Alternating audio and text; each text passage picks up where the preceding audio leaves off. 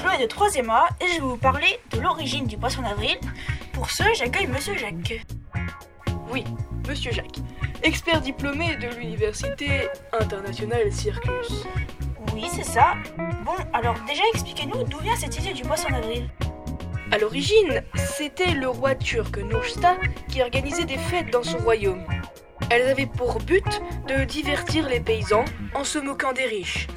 Mais pourquoi le, pre- le 1er avril? Parce que le petit-fils du roi était né le 1er avril, tout simplement. Et pourquoi un poisson? Il s'agit d'un poisson, car il n'existait pas de poisson dans ce pays. Le roi en a donc fait importer et a aussi nommé son fils Pesquet, poisson en italien. En italien? Oui, en italien. Parce que sa grand-mère du côté de son père était italienne. D'accord, mais comment tout ça s'est transformé en blague ou en poisson dans le dos comme aujourd'hui Mhm, Excellente question.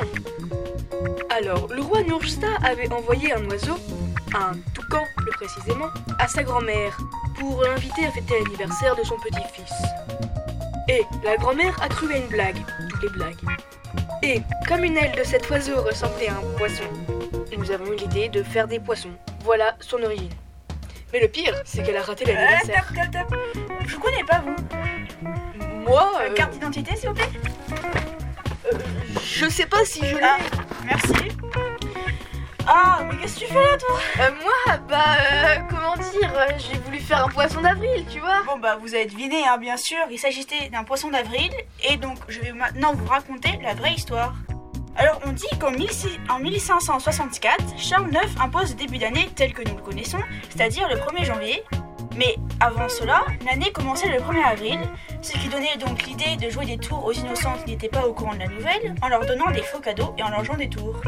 Alors, qu'il en est pour la partie poisson, dans, dans certains pays, on ouvrait ou fermait la saison de pêche le 1er avril, et pour se moquer des pêcheurs, car la pêche était abondante lors de l'ouverture, on leur offrait un poisson à un rang pour être exact. Alors il existe aussi une autre origine, donc c'est Pâques, qui marque la fin du carême, où le poisson prenait une place alimentaire très importante à cette époque.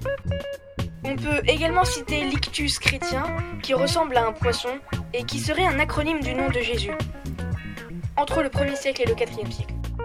Le mot poisson serait une corruption de passion.